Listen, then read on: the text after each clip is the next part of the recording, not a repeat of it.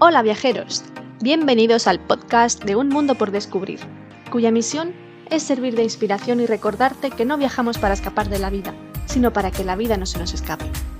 Un espacio en el que encontrarás las mejores rutas basadas en mis propias experiencias, además de consejos, curiosidades y datos de interés de los lugares que voy visitando.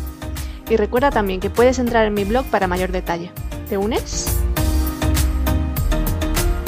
En el episodio de hoy continuamos la ruta por el norte de Italia visitando Milán, la ciudad del lujo y la moda y el asombroso lago di Como. ¿Estás preparado? Pues comencemos.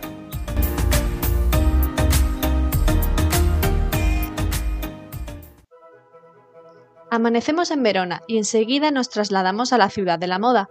Tras una hora y cuarto aproximadamente llegamos a Milán y lo primero que hacemos es instalarnos en nuestro nuevo hotel, el Best Western Madison donde pasamos las próximas dos noches.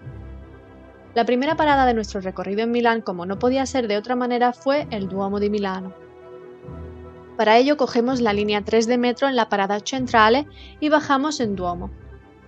Al salir de la boca de metro apareció la catedral ante nuestros ojos, imponente y preciosa, dejándonos boquiabiertos.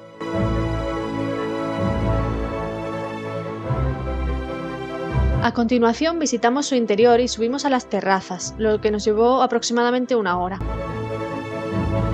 En la misma piazza del Duomo se encuentran el Museo del Duomo, el Museo del Novecento, el Palacio Real, el Monumento Ecuestre a Vittorio Emanuele II y las Galerías Vittorio Emanuele II, donde también nos adentramos para echar un vistazo y deleitarnos con tanta belleza.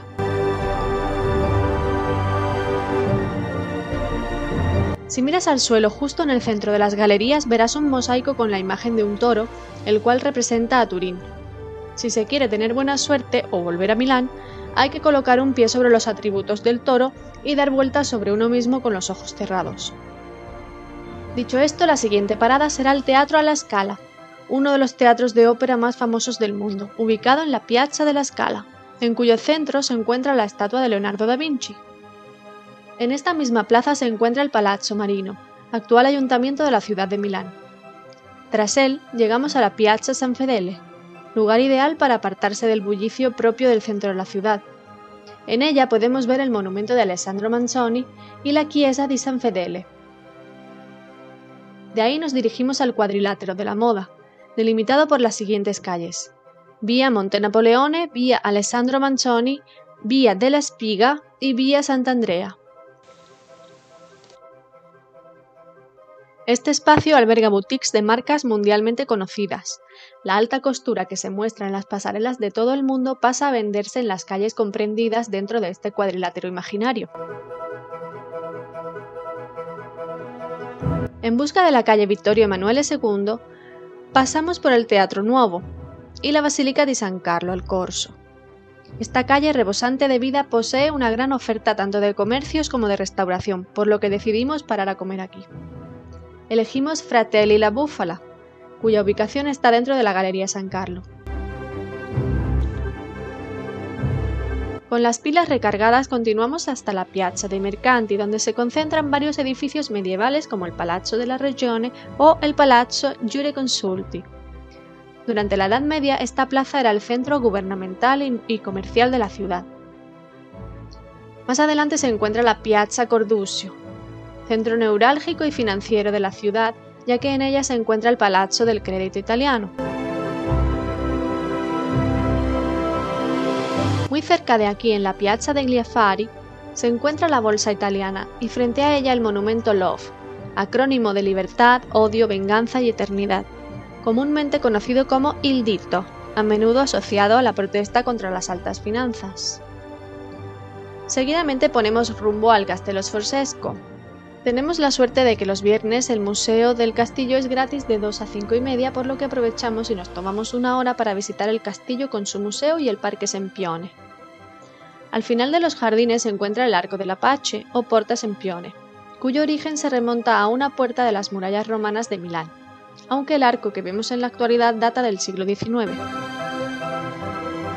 A continuación nos dirigimos a la iglesia Santa María Presso San Sátiro, para ver la curiosa ilusión óptica creada detrás del altar, simulando gran profundidad en un espacio muy estrecho en realidad. Una vez visitada la iglesia, tomamos el tranvía número 3 hasta Colonne di San Lorenzo, donde se encuentra un grupo de antiguas ruinas romanas ubicadas frente a la Basílica de San Lorenzo. Un poco más adelante encontramos la Porta Ticinese, una de las tres puertas medievales que todavía se conservan en la ciudad. Junto a esta puerta se puede ver la dársena y el Navilio, un sistema de canales que conecta Milán con Pavía. Para estos canales se utilizó un innovador sistema de presas cuyo inventor fue nada más y nada menos que Leonardo da Vinci. A la vuelta paseamos por la calle Torino, una de las principales calles comerciales de Milán que se encuentra muy animada. Al finalizar nuestro paseo toca cenar e irnos a descansar al hotel para retomar fuerzas.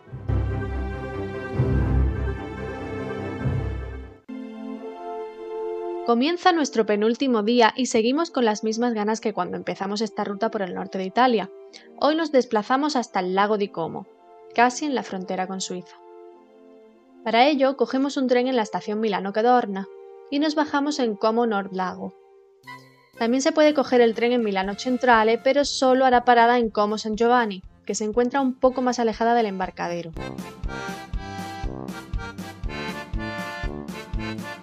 Llegamos allí después de unos 50 minutos de trayecto.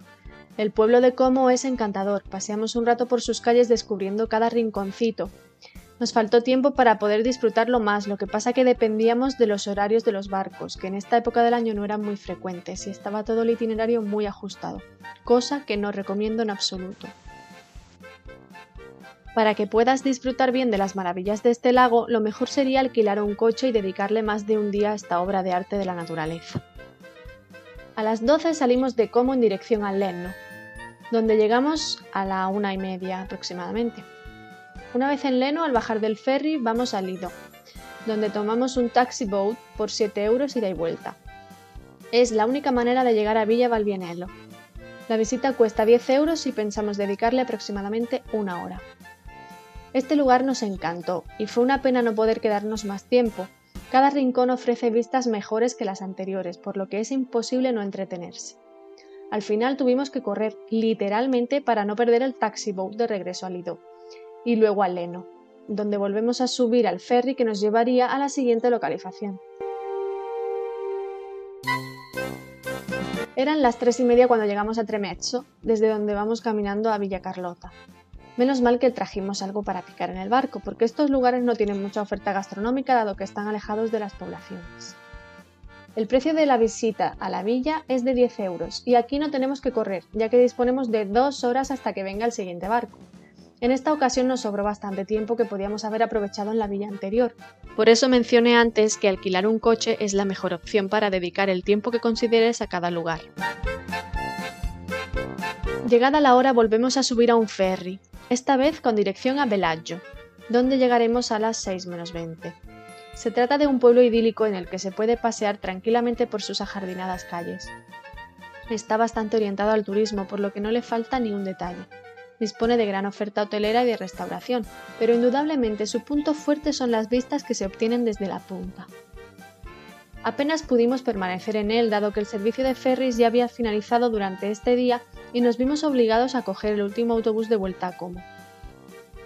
Mirando el lado positivo es una buena manera de seguir conociendo la zona al ir pasando por los pueblecitos que se encuentran en la ribera del lago. Me gustaría destacar que el lago di Como es muy diferente al lago di Garda, el cual visitamos en el episodio anterior. Este es más estrecho y serpenteante, lo que lo convierte en un enclave mágico, rodeado por los Alpes. Sin embargo, el lago di Garda es tan grande que parece ser un mar, ni que decir tiene que dada la multitud de lugares especiales que alberga este lago y el buen sabor de boca que nos llevamos con esta primera inmersión en él, seguro que volveremos para seguir descubriéndolo y sorprendiéndonos con sus encantos. De vuelta en Como, tras una hora y cuarto de trayecto en bus, cogemos el tren de vuelta a Milán y ponemos fin a este bonito día.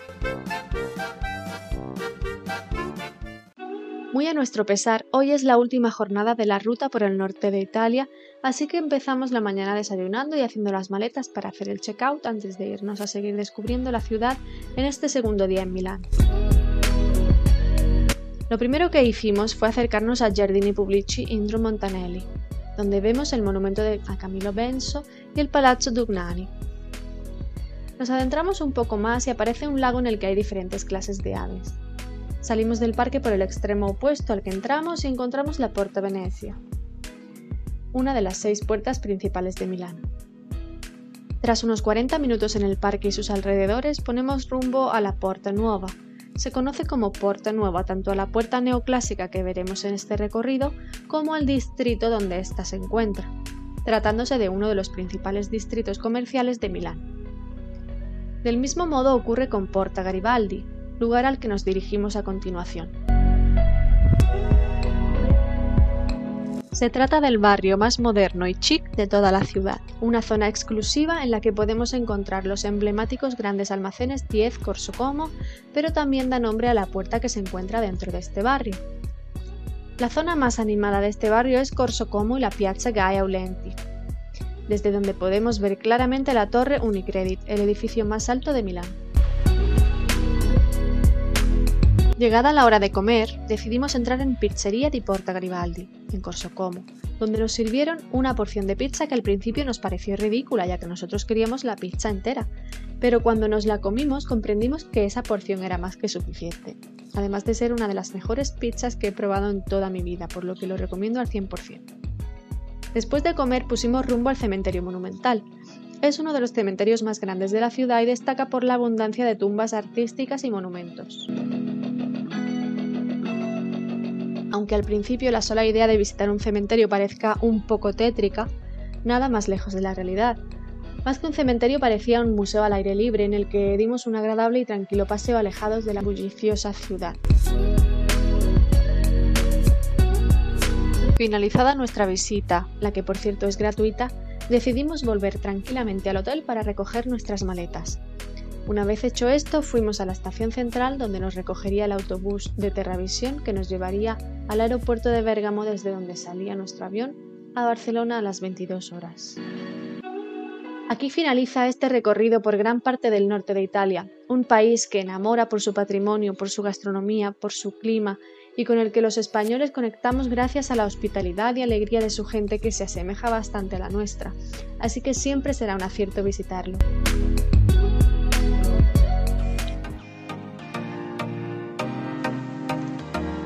Espero que hayas disfrutado viajando conmigo y que te sean útiles mis consejos. Recuerda dejarme tus comentarios, impresiones, experiencias o consultas y te responderé encantada. Mil gracias por compartir este podcast. Gracias por darle me gusta y suscríbete para seguir viajando juntos. Si no puedes esperar el siguiente destino, siempre puedes dirigirte a mi blog www.unmundopordescubrir.es para continuar descubriendo lugares maravillosos. Hasta pronto, descubridores del mundo. Os espero en el próximo episodio.